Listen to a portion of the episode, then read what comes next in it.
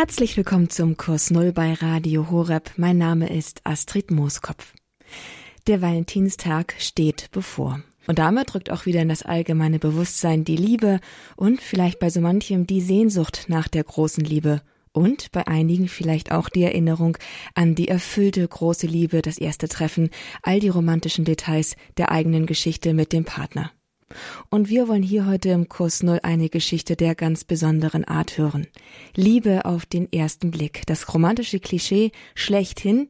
Hier hören wir, dass es das wirklich gibt. Milena Martin sagt über ihren heutigen Ehemann, als sie ihn das erste Mal gesehen hat, dadurch zuckte es mich und ich dachte, diesen Mann werde ich heiraten. Und genau das haben sie auch getan. Von der ersten Begegnung an bis heute, bis zum fünften Kind, davon erzählen heute Andreas und Milena Marton. Mein Kollege Timo Blanche war mit Ihnen im Gespräch. Als Gast habe ich heute zum einen die Milena Marton. Sie ist 31, hat Klavier und Geige studiert, ist Mutter von vier, bald sogar fünf Kindern und ist freiberufliche Musikerin. Und zum anderen ist auch ihr Mann da, der Andreas. Er ist schon ein bisschen älter, ist 35, hat Wirtschaftsingenieurwesen studiert und ist jetzt bei Hilti. Die kennt man vor allem durch Bohrmaschinen. Oder zumindest davon kenne ich sie auch. Und genau, die haben sich kennengelernt 2008, haben sich dann verlobt und im Februar 2013 haben sie dann geheiratet und für deutsche Verhältnisse haben sie jetzt mit vier, bald fünf Kindern auch echt mittlerweile eine große Familie und ich freue mich sehr, dass Sie heute hier bei Radio Horeb dabei sind. Hallo. Hallo Timo. Hallo Timo, grüßt euch, hallo. Ja, mich interessiert natürlich zuerst mal, wie habt ihr euch denn kennengelernt? Also wir haben uns in Rom kennengelernt im Dezember 2008 und zwar in der Basilika St. Paul vor den Mauern. Und zwar war das so, dass ich mit meinen Eltern in Rom war zur Priesterweihe von einem befreundeten Priesteramtskandidaten. Und Andi war parallel mit einer Jugendgruppe unterwegs und war dann auch bei dieser Priesterweihe da. Und äh, als ich ihn dann nach der Priesterweihe da vorne am Altar stehen gesehen habe, hat es mich so ja, durchzuckt und ich habe gleich gedacht, boah, das ist der Mann, den ich heiraten werde. Also eigentlich äh, kann ich es mir auch nicht anders erklären als Inspiration vom Heiligen Geist und war auch von dem Moment an total überzeugt davon, dass ich wirklich den Mann meines Lebens kennengelernt habe. Und dann im Anschluss gab es dann noch eine deutschsprachige Führung durch die Katakomben. Da haben wir dann auch ein paar Sätze gewechselt, aber jetzt nichts Weltbewegendes. Und als ich nach Hause kam, dann habe ich auch gleich meiner besten Freundin erzählt, boah, also ich habe den Mann kennengelernt meines Lebens, ich bin mir ganz sicher. Und habe dann auch sogar mit ihrem Papa, weil alle dachten, ich, äh, ich spinne ein bisschen, haben wir dann auch gewettet. Und ich habe ihm gesagt, also in ein paar Jahren reden wir. Und dann haben wir um eine Kiste Wein gewettet und die hat er uns dann auch zur Hochzeit geschenkt. Genau, und ich habe dann den Andi auf Facebook gesucht. Also ich habe mich auf Facebook überhaupt erst angemeldet, um ihn zu finden. Davor war ich gar nicht bei Facebook dabei und habe dann so eine ganz neutrale Nachricht geschickt, einfach um den Kontakt herzustellen. Also mir war es wichtig, einfach den Kontakt herzustellen und sozusagen die Bühne vorzubereiten, aber dann auch dem Andi den aktiven Part und sozusagen die Jagd zu überlassen. Andi, war das bei dir auch so, Liebe auf den ersten Blick?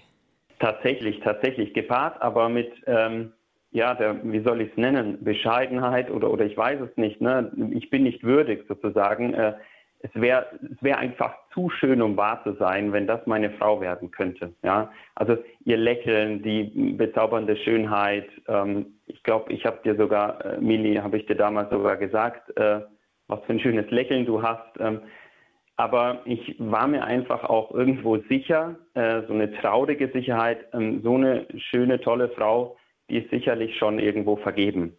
Habe es aber trotzdem natürlich nach den Gesprächen, kurzen Gesprächen, die wir hatten, dann gesucht. Ich war damals schon auf Facebook und habe sie halt nirgends finden können. Sie war eben noch nicht angemeldet, ja, und diese Anmeldung ihrerseits hat sie erst, nachdem ich dann nach ihr gesucht habe, gemacht. Und dann kam da plötzlich eine Nachricht, ja. Und so kam dann erstmal Facebook-Nachrichten, dann SMS-Nachrichten, dann E-Mails. Ähm, und dann kam eigentlich, ähm, ja, nochmal so ein, ich würde mal sagen, Cut. Wir haben uns vorsichtig kennengelernt ähm, Und dann bin ich ja nach Australien gegangen. Das war schon geplant gewesen. Ähm, neunmonatiger Aufenthalt im Rahmen meines Studiums. Ähm, und dann fing die Beziehung, kann man eigentlich so sagen, das echte Kennenlernen, dann wirklich dann erst in, in Australien dann an, über lange Videocalls.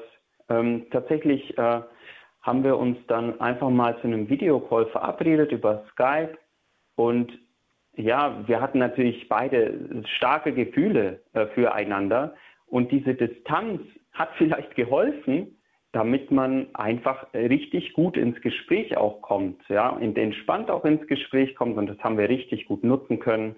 Ich erinnere mich, wir haben teilweise richtige Marathon-Sessions gemacht mit über vier, fünf, sechs Stunden teilweise. Dann mussten wir Regeln einführen, dass wir nicht irgendwie jeden Tag so viel reden, kommen einmal die Woche. Ne? Und ähm, all die E-Mails, die wir uns in dieser Zeit geschrieben haben, haben wir auch aufbewahrt, ein Buch daraus gemacht. Also wir konnten uns sozusagen sehr gut kennenlernen, weil wir sehr viel erzählt haben, geschrieben haben, die körperliche Nähe noch zu haben und wussten dann nach einer gewissen Zeit auch, dass, ähm, dass wir zusammengehören, dass es, dass, es, äh, dass es gar keine Frage gibt. Äh, nur haben das halt nie wirklich ausdrücken können. Also wir haben nicht gesagt, ähm, ich liebe dich oder darauf haben wir einfach gewartet, bis wir uns dann in, in Person wiedersehen. Ich bin dann im Januar, das war dann so circa nach, nach sechs Monaten in Australien, bin ich dann nochmal für drei Tage nach Hause gekommen, weil mein Vater hatte Silberhochzeit und dann haben wir uns für einen Tag auch gesehen. Und da haben wir dann das erste Mal auch unsere Gefühle ausgedrückt, ja, ähm, uns geküsst und seitdem dann auch natürlich noch leidenschaftlicher und inniger dann auch geschrieben. Bin dann nochmal zurück, war ein harter Abschied, war dann nochmal zwei, drei Monate in Australien und bin dann im, im April 2010, so rum, bin ich dann endgültig nach Deutschland wieder zurück. Ja, und. Dann ja. hast du mir im Mai gleich den Heiratsantrag gemacht. Genau. Das mit dem Heiratsantrag, das ging ja dann schon, ich würde mal sagen, eher schneller. Was dann ja eher langsamer ging, war ja dann im Mai 2010 gab es dann diesen Heiratsantrag und aber ihr habt dann erst 2013, also drei Jahre später oder zweieinhalb Jahre später, geheiratet. Wieso gab es da dann so eine lange, ja, so eine lange Zeit? Es ist ja nicht, glaube normal, dass die meisten dann nochmal so lange warten.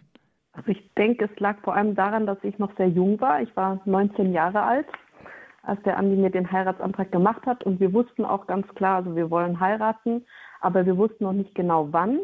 Und wenn es nach uns gegangen wäre, hätten wir auch bestimmt früher geheiratet. Aber meine Eltern haben dann so schon gesagt, naja, wäre schon gut, wenn ich wenigstens meinen Bachelorabschluss habe. Und ähm, ich meine, das ist ja auch gerechtfertigt. Und dann habe ich einfach mein Bachelorstudium statt in acht Semestern in sechs Semestern gemacht.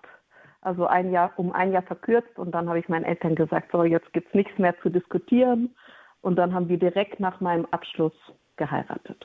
Würdet jetzt eher so im Nachhinein sagen, das macht Sinn und das ist gut, so zu warten, bis irgendwie alles so ein bisschen gesettelt ist? Oder würdet ihr sagen, na, man hätte auch ganz easy während dem Studium schon heiraten können? Das war ja, das war ja tatsächlich noch nicht alles gesettelt. Ne? Das war so der erste kleine Meilenstein. Milena war dann immer noch sehr, sehr jung, 22, 21.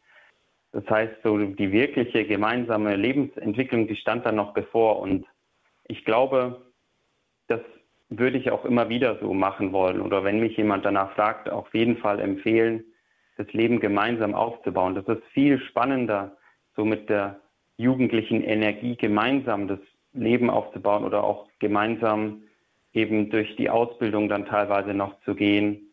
Weil die Frage ist halt, wann ist man dann mit allem fertig und bereit? Ne? Wenn man die Hochzeit als echtes Eheversprechen sieht, als, als Sakrament, dann, dann ist, denke ich, dann alles fertig, sobald man sich ordentlich kennengelernt hat ne? und sich beide Seiten sicher sind, dass sie das ganze Leben miteinander verbringen möchten, sich dem, dem anderen ganz schenken möchten und das eben nicht nur aus einem Verliebtsein heraus, sondern aus einer tiefen Überzeugung und auch gepaart mit einer Ruhe ähm, in der Entscheidung. Und dann ist man eben bereit. Und da, da, waren wir schon sehr bereit. Also wir hätten tatsächlich noch früher heiraten können, haben, haben aber dem Wunsch äh, von Melinas Eltern da eben, sind dem noch nachgegangen und haben dann dem Ziel 2013 entgegengefiebert.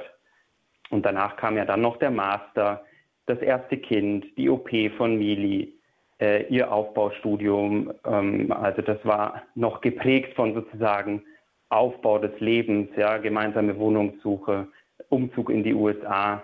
Und das war so spannend. Ähm, das gemeinsam zu erleben, äh, hat schon unheimlich auch die Beziehung geprägt. Ja. Das heißt, es ja, hatte irgendwie auch was, was Gutes während diesem Studium, das danach ja weiterging, schon geheiratet zu haben. Absolut, ja. Also ich möchte auch noch ergänzen, es, es gäbe ja immer einen Grund, noch länger zu warten. Ne? Man könnte immer noch sagen, ja gut, ich will erstmal noch diesen Abschluss machen oder wir wollen erstmal ein Haus kaufen. Äh, genau dann später auch mit den Kindern. Ne? Äh, bevor das erste Kind kommt, möchte ich aber noch das geschafft haben. Also es gibt nie so den perfekten Augenblick. Es ist immer ein Abenteuer. Aber was total beruhigend ist, einfach auch zu wissen, dass ja mit dem Ehesakrament wirklich der Herr mit im Boot ist. Also es ist keine Zweierbeziehung mehr, sondern wirklich eine Dreierbeziehung. Und der Herr ist wirklich die Mitte der Ehe, ne? der EHE. E. Also das finde ich eigentlich auch immer so ein ganz schönes Bild. Und mit ihm zusammen erlebt man dann diese ganzen Abenteuer. Und das ist total spannend. Eine Sache, die ich auch spannend finde, ist, was denn jetzt genau ihr so aneinander mögt. Vorher wurde schon gesagt, unter anderem zum Beispiel das Lächeln von der anderen Person. Wir haben ja jetzt Sendung nur bis um neun, also bitte vielleicht nur so ein, zwei Sachen. äh, Milena, was magst denn du zum Beispiel am Andi so gerne? Also ich mag total gerne, dass er so entscheidungsfreudig ist. Also er ist jetzt nicht überstürzt äh, und trifft jetzt auch keine kopflosen Entscheidungen. Aber wenn er sich was gut überlegt hat, dann ist er auch ganz entschieden. Und das finde ich total klasse, dass er da auch dann so schnell war, zum Beispiel mit dem Heiratsantrag. Ich mag auch total, dass er in jeder Hinsicht ein sehr starker und gerader Mann ist, aber gleichzeitig auch sehr feinfühlig, also irgendwo da auch so eine weibliche Komponente hat.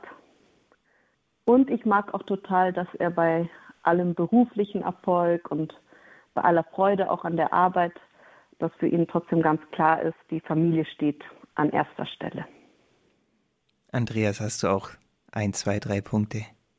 Ja, natürlich, natürlich.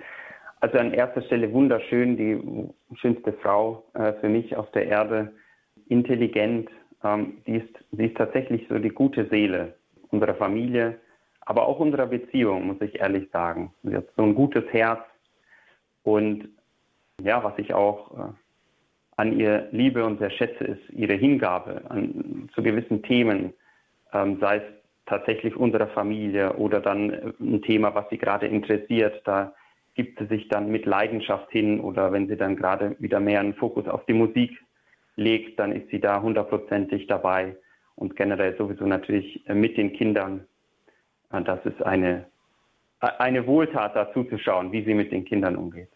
Jetzt ist ja auch nicht immer alles Friede, Freude, Eierkuchen. Gibt es denn auch Sachen, wo er sagt, hm, das könnte vielleicht noch besser werden oder das stört mich manchmal an dem anderen?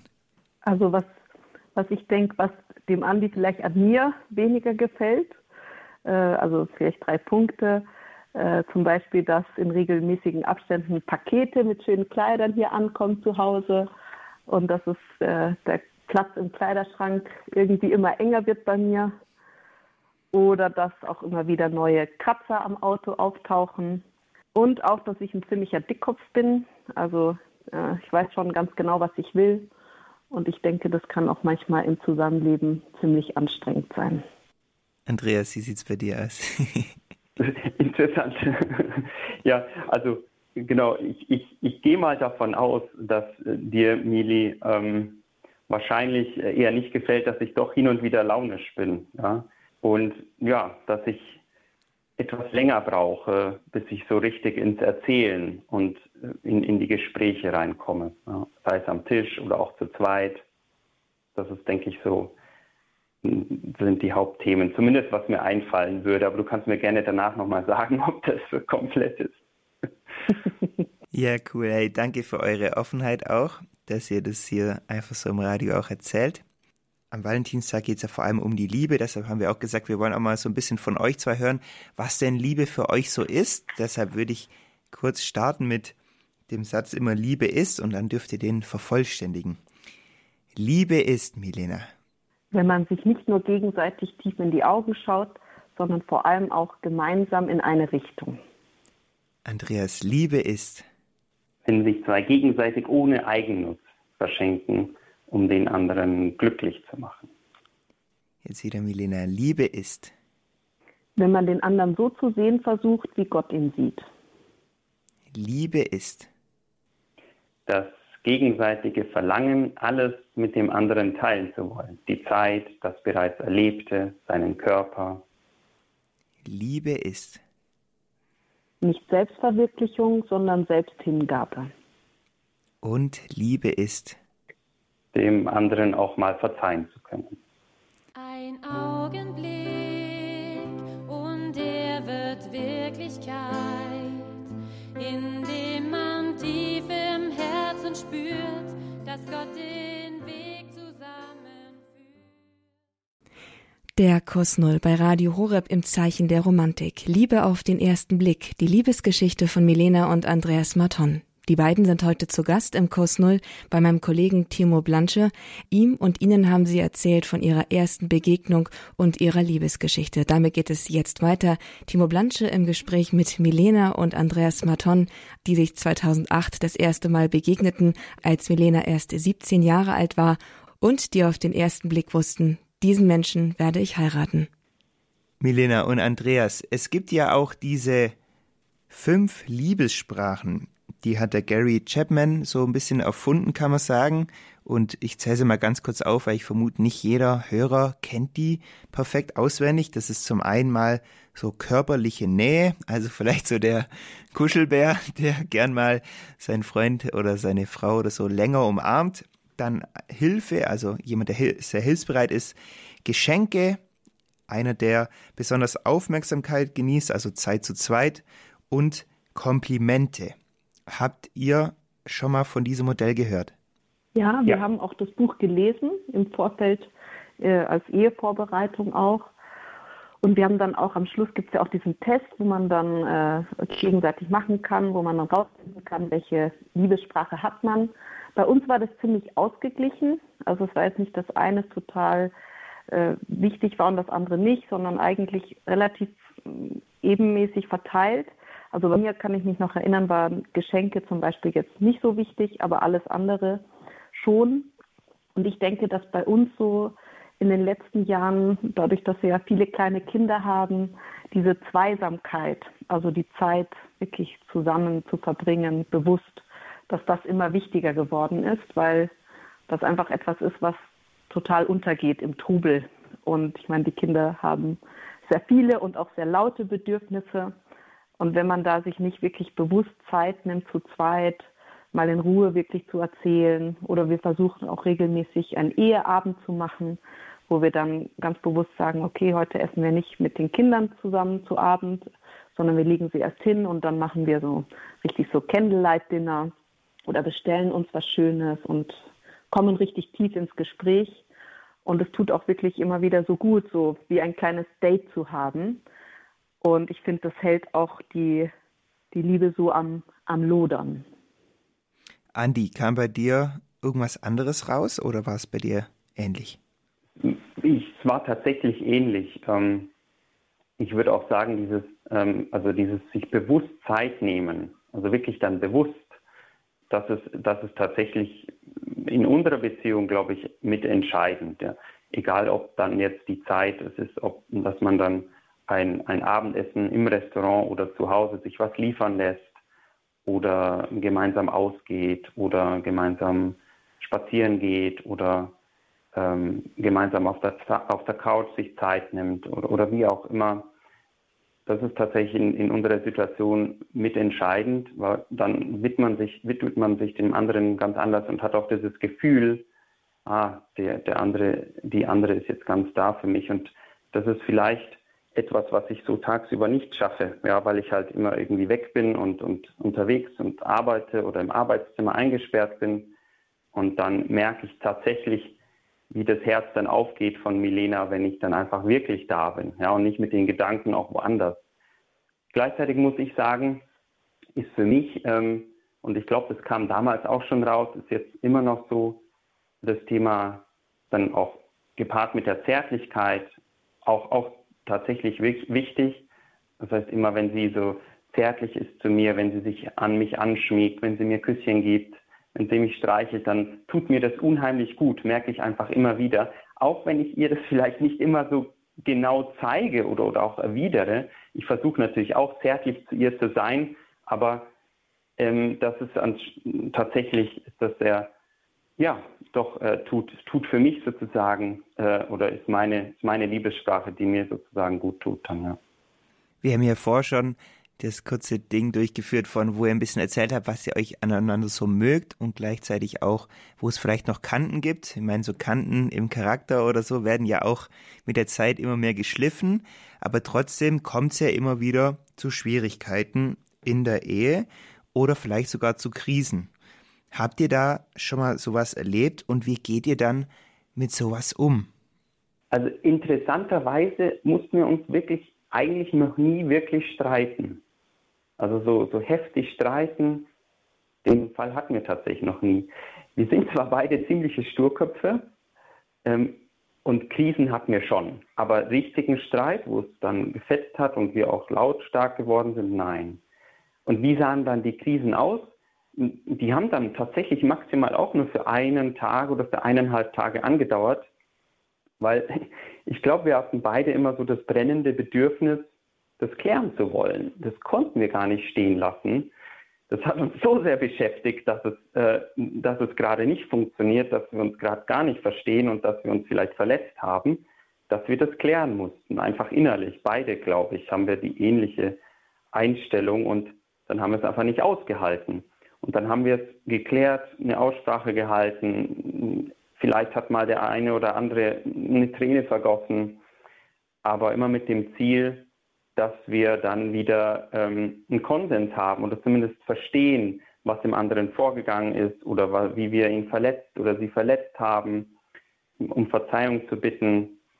Ähm, ein konkretes Beispiel ähm, oder eigentlich meistens hat es damit zu tun gehabt, dass es sehr viel los war einfach in der Familie, viel zu tun und hm, der eine gibt alles oder denkt, dass er alles gibt, sich völlig verausgabt und hat dann aber vielleicht das Gefühl, dass die andere Person nicht so viel Einsatz zeigt, ne?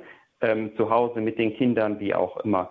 Und ähm, in, in solchen Situationen kam es dann teilweise manchmal zur Krise eben, ähm, wo wir uns aussprechen mussten, um dann eben zu verstehen, was hat denn die andere Person eben tatsächlich hier jetzt aus seiner Sicht gemacht und, und ähm, was, welche Handlung, welches Wort oder welcher Kommentar kam vielleicht dann auch falsch, falsch an oder hat die andere Person verletzt. Genau. Also vielleicht nochmal zu den Krisen. Ich denke, die größten Krisen waren so, ich hatte zwei große Hüftoperationen, da hatten wir schon die erste Tochter.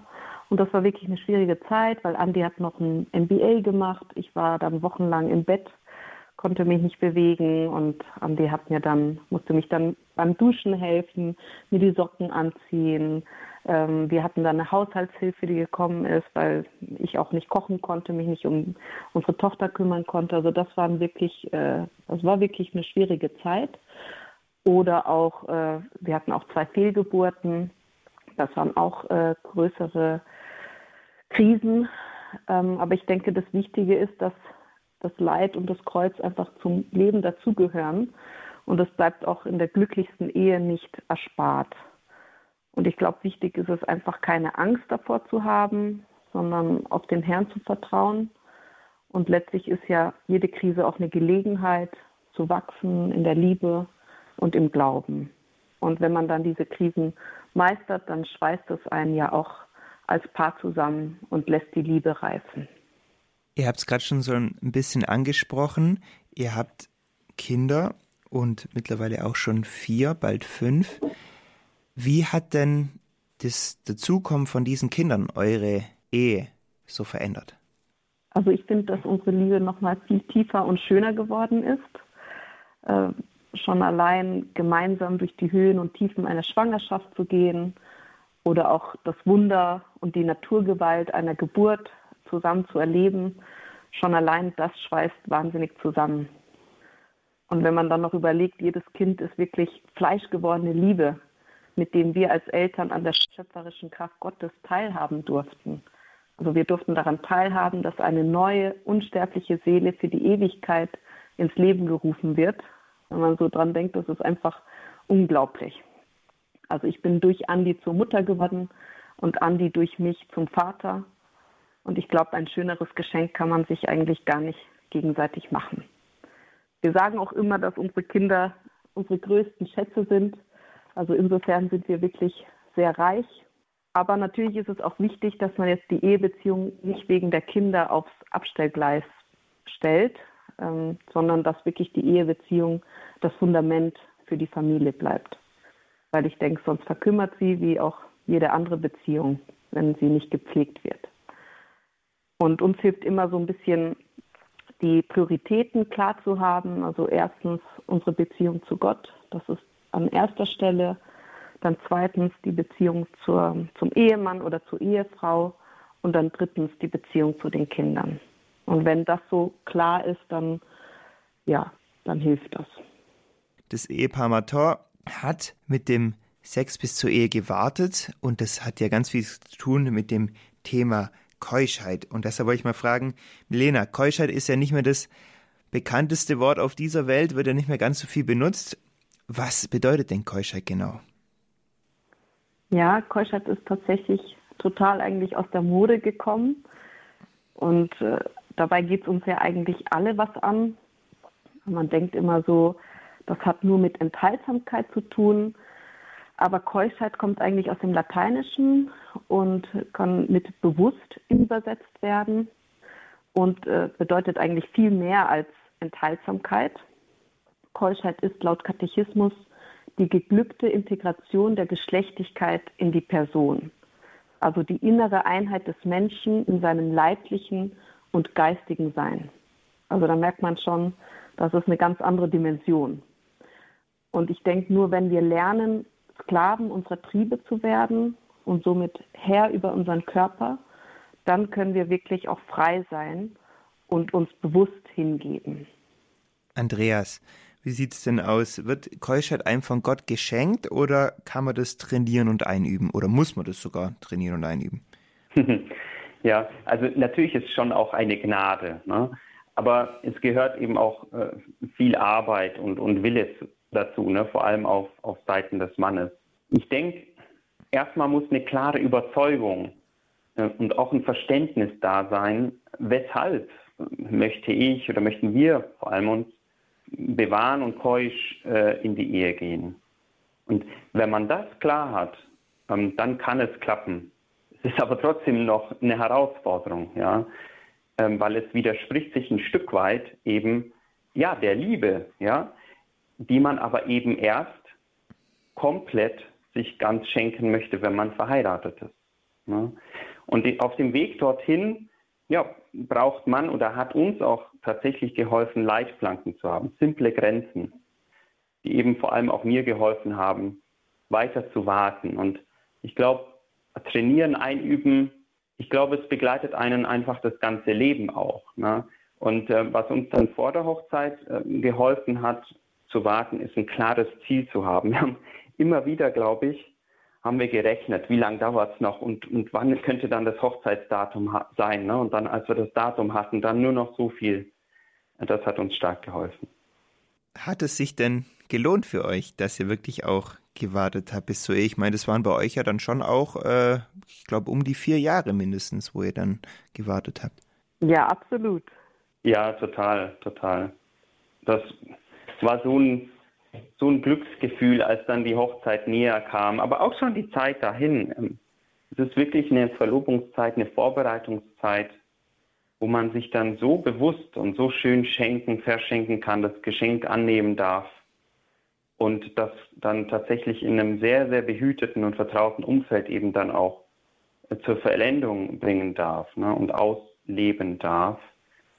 Das ist einfach nur man kann eigentlich sagen, himmlisch schön dann, ja. Aber der Weg dorthin ist kein Selbstläufer. Das war nicht einfach. Hat aber vielleicht auch geholfen in der Vorbereitung auf die Ehe an sich auch, weil das ist dann eben nicht vorbei. Ich meine, Mili hat vorhin erzählt, die Operationen, da war auch ein halbes Jahr dann Enthaltsamkeit in, in der Stelle dann auch angesagt, zweimal sogar ein halbes Jahr oder mehr. Das ist auch nicht einfach, ja. Und dann gibt es auch Phasen im Leben, ähm, da muss man dann natürlich auch den anderen Partner respektieren und, und dann auch sich äh, zurückhalten. Und ich glaube, das war eine gute und wichtige Schule, durch die wir da gehen mussten. Teilweise ein weit länger, als wir das beide wollten. Aber ich glaube, sie hat uns geholfen. Ja, und natürlich arbeiten wir immer noch daran. Ähm, und das ist, wird auch sicherlich nicht vorbei sein. Also Keuschheit ist dann sozusagen nicht einfach nach der Ehe einfach kein Thema mehr, sondern das geht weiter. Andreas, du hast ganz vorher auch kurz noch was gesagt von so Leitplanken, die ihr gehabt habt, die euch geholfen haben.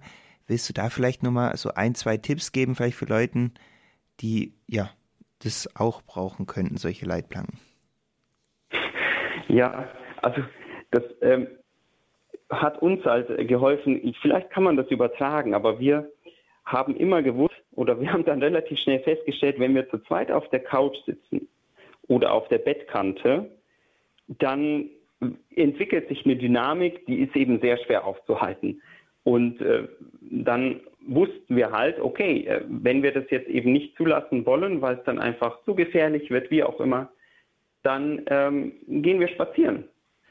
Wenn wir gemerkt haben, oh, das ist irgendwie gerade ein gefährlicher Modus. Ja, und natürlich haben wir das oft auch zugelassen, weil wir es dann beide wollten. Dann haben wir aber eben ähm, klare Grenzen gehabt, ja, wie weit. Ähm, und haben uns dann auch einen Wecker gestellt, ja.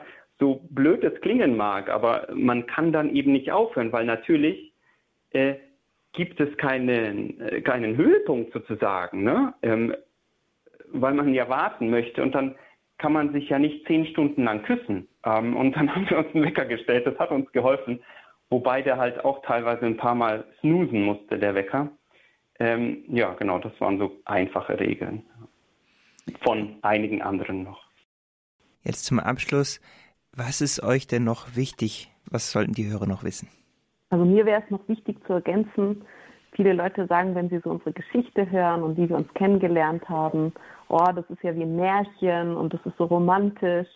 Und das stimmt auch. Also es war wirklich wie ein Märchen und es war sehr romantisch. Und dafür bin ich auch total dankbar. Also ich bin auch ein sehr romantischer Mensch und freue mich, dass es einfach auch so schön gekommen ist. Also viel schöner, als ich mir das hätte vorstellen können. Und daran sieht man auch, dass Gott Geschichten liebt. Aber es ist eben nicht nur ein rosarotes Märchen, sondern die Liebe ist wirklich ein, ein langer, ein wunderschöner, aber auch nicht immer einfacher Weg.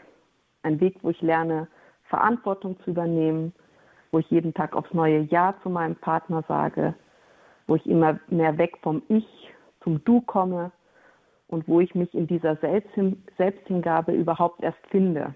Wir leben ja in einer Gesellschaft, da wird viel von Selbstverwirklichung gesprochen. Wie kann ich mich selbst verwirklichen? Und ich glaube, es ist gerade umgekehrt, wenn wir uns nicht selbst verwirklichen wollen, sondern wenn wir uns selbst hingeben. Und ich meine, diese Hingabe kann ja ganz viele verschiedene Facetten haben. Dann finden wir in dieser Hingabe unser größtes Glück. Das war jetzt so schön, da will ich eigentlich gar nichts mehr hinzufügen, weil das würde es nur noch ähm, abmildern. Was ich auf ergänzen möchte, ist tatsächlich so, wie es Mili gesagt hat, in dieser Selbsthingabe, wenn man sich selbst hingibt, sagen, das Glück des anderen sucht, dadurch wird man ja zum einen glücklich, weil man sieht, wie glücklich man den anderen macht. Und dann aber auch, wenn man das wirklich selbstlos macht und dann das zurückbekommt, auch wenn man es nicht erwartet oder wenn man es nicht erhofft, aber dann trotzdem zurückbekommt, ist es so ein Geben und Nehmen, was einen, was uns als Paar so glücklich macht und dann eben ja, in den, gegenseitig in den Himmel führt, ähm, dass es einfach nur, nur schön ist. Und ich ermutige da jeden, das Abenteuer auf sich zu nehmen, zu vertrauen, Gott zu vertrauen, aber eben auch das Vertrauen dem Gegenüber zu schenken, weil dann bekommt man das Vertrauen auch zurück. Andreas und Milena Matton im Gespräch mit Timo Blansche im Kurs Null bei Radio Horeb über ihre Liebesgeschichte. Es war wirklich Liebe auf den ersten Blick, als sich die beiden 2008 in Rom das erste Mal begegneten. Milena wusste es sofort, diesen Mann werde ich heiraten. Einige Jahre später, nachdem Schule und Studium abgeschlossen waren, sind die beiden dann den Bund fürs Leben eingegangen und bis heute miteinander glücklich. Fünf Kinder haben sie mittlerweile und heute haben sie von ihrer Liebesgeschichte, die wirklich Liebe auf den ersten Blick war, erzählt. Ein herzlichen Dank auch an Timo Blanche, der dieses Gespräch mit den beiden geführt hat. Nachhören für sich selbst oder zum Nachhören weiterempfehlen können Sie diese Sendung auf und über unsere Internetseite www.horeb.org in der Mediathek in der Rubrik Kurs Null. Finden Sie die Liebesgeschichte von Andreas und Milena Marton Liebe auf den ersten Blick zum Herunterladen, natürlich völlig kostenlos. Ich wünsche Ihnen, dass auch Ihre Liebesgeschichte sich im Leben erfüllt. Der Valentinstag am kommenden Mittwoch mag vielleicht dazu einen neuen Impuls dazu setzen und für alle, die noch auf den richtigen, die richtige warten, haben Sie Vertrauen in Gott. Er wird Ihnen schon den bzw. die richtige zur rechten Zeit über den Weg schicken. Alles Gute, Gottes Segen und bis zum nächsten Mal im Kurs Null bei Radio Horeb. Mein Name ist Astrid Mooskopf. Viel Freude mit dem weiteren Programm.